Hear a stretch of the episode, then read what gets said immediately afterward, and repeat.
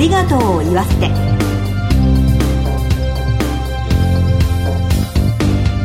こんにちは。番組パーソナリティの栗林さみです。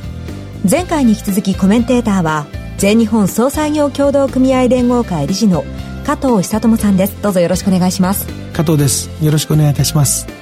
前回はタレントの井森美幸さんからご出身の群馬県への郷土愛と高校野球ファンとしての熱いお気持ちを伺いました加藤さんは地域に根ざしたお仕事をされていらっしゃるんですけれども地元三重県の魅力教えてください。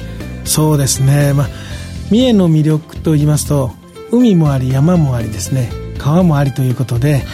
えいろんなまあ食材が豊富にあるっていうところですかね。食べ物ですか？そうですね。まあそれぞれね皆さん住んでいる地域の魅力というのを忘れないようにしていきたいですよねそうですね。はいということでではですね今回も引き続き井森美幸さんにお話を伺ってまいります。早速この後ご登場いただきます。どうぞお楽しみに。ハートライフありがとうを言わせて。この番組は安心と信頼のお葬式全総連全日本総裁業協同組合連合会の提供でお送りします。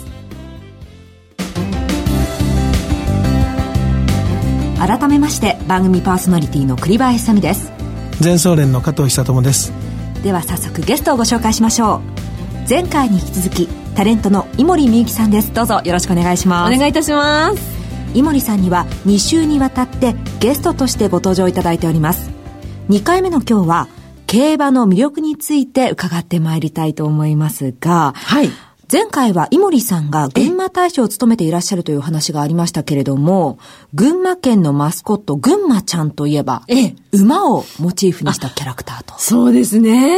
可愛いですよね。可愛いんですよ、群馬ちゃんが本当に。はい、全国的にもね、人気なキャラクター、え、群馬ちゃんなんですけれども、まあ、馬ということで、あの、競馬。はい。なわけですが、うん、あの、井森さんといえば、ええ、競馬というイメージがあるんですけれども、はい。あの、競馬を始められたきっかけというか、いつ頃なんですか？えっと、私、あの、20代のもう前半の頃なんですけど、はい。1992年の秋だったと思うんですけど、ええ、秋の天皇賞で、これがね、買ったレースが万馬券が出たんですよ。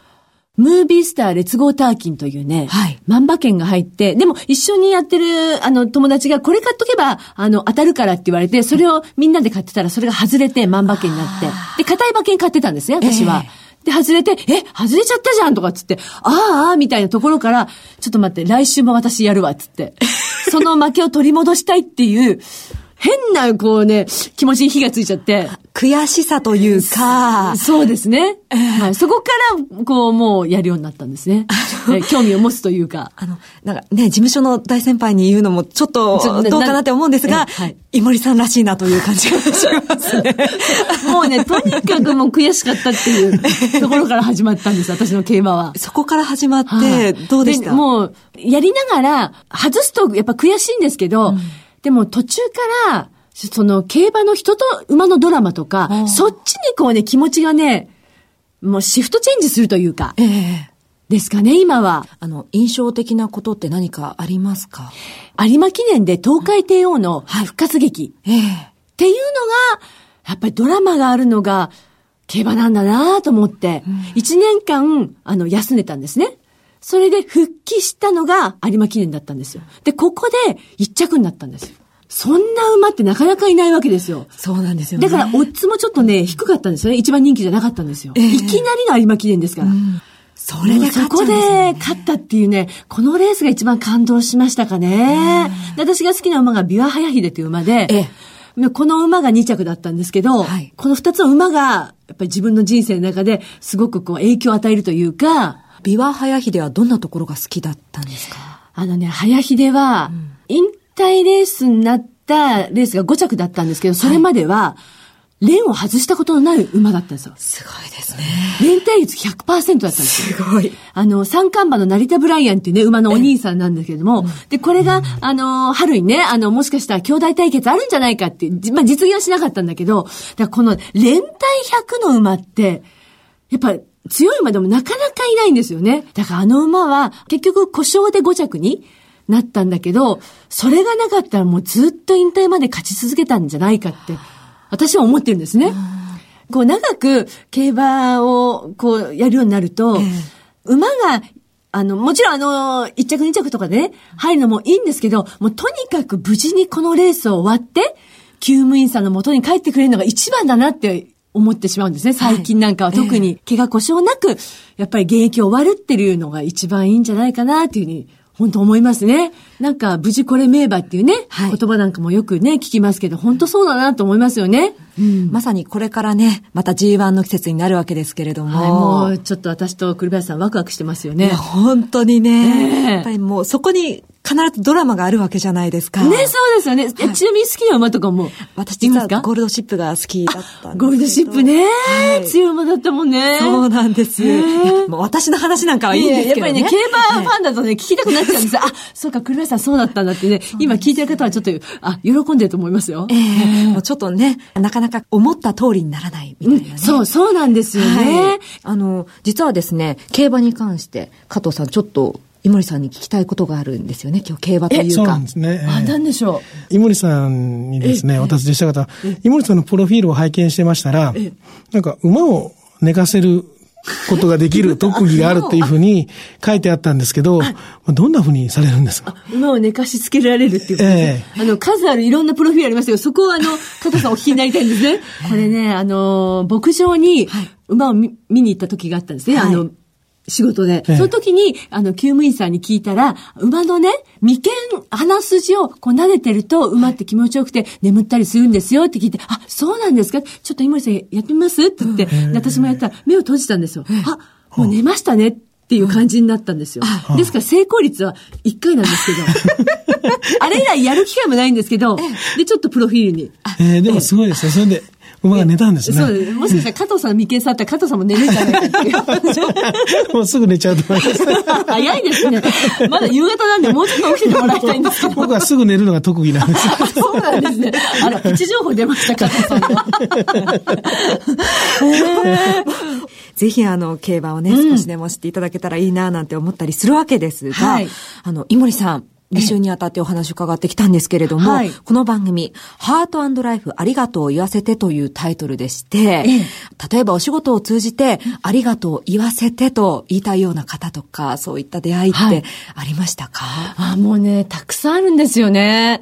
私、あの、出会いで自分の人生が結構変わるなっていうふうに思っていて、はい、この人とこのタイミングで出会わなかったら、今の自分がないなって思うことが、いろんな節目であるんですね。うん、で特に私、あの、東京に出てきて歌手でデビューしたんですよ。多分、栗林さんわかんないと思うんですけど。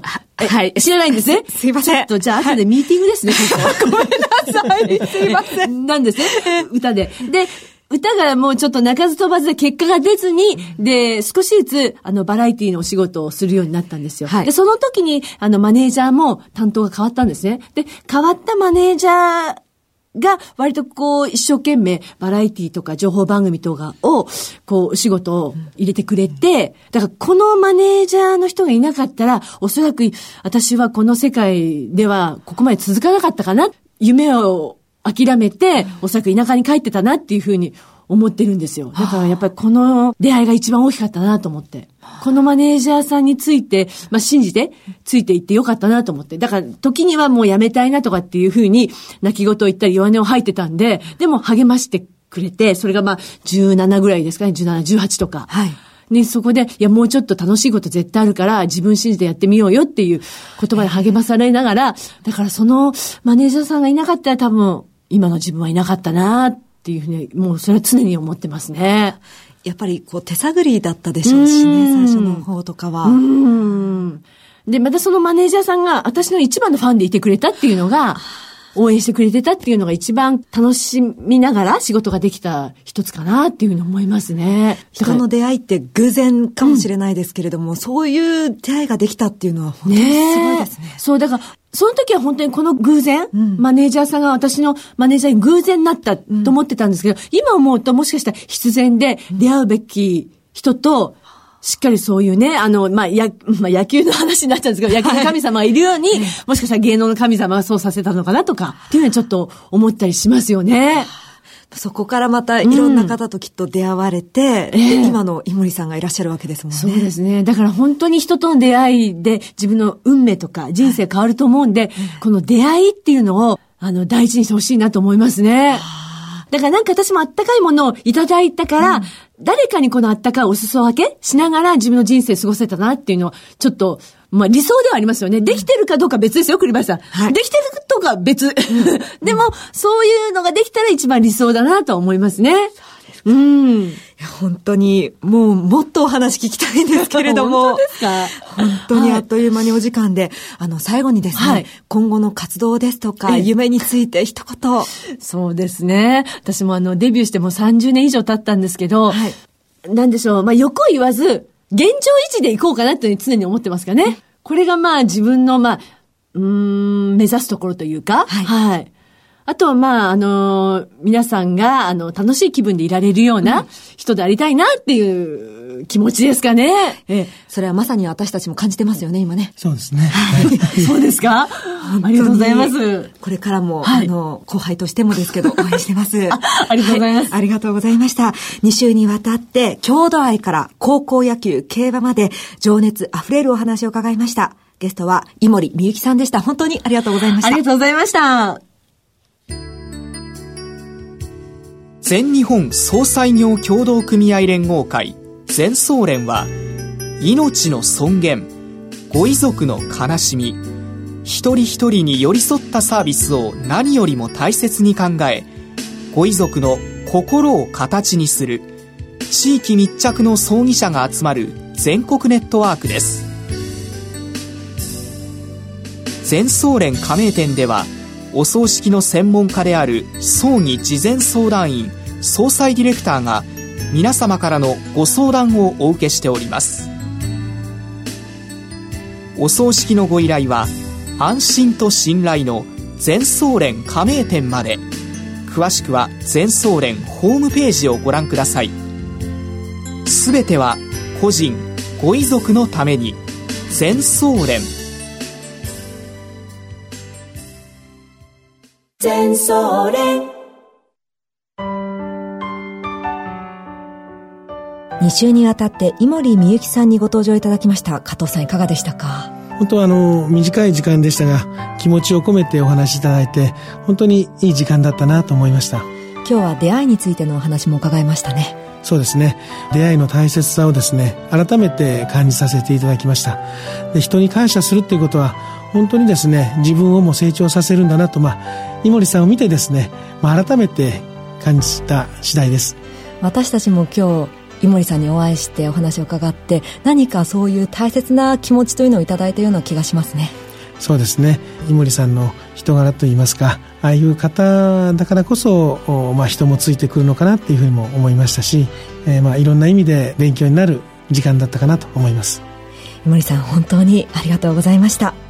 今日のコメンテーターは全日本総裁業協同組合連合会理事の加藤久智さんでした。加藤さんありがとうございました。ありがとうございました。進行は番組パーソナリティの栗林さみでした。ハートライフありがとうを言わせて。この番組は安心と信頼のお葬式全総連全日本総裁業協同組合連合会の提供でお送りしました。